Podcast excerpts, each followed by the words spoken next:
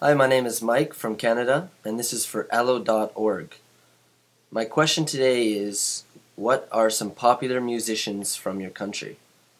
Well, from Canada, there are very limited amount of popular musicians because it is very hard to become big in Canada.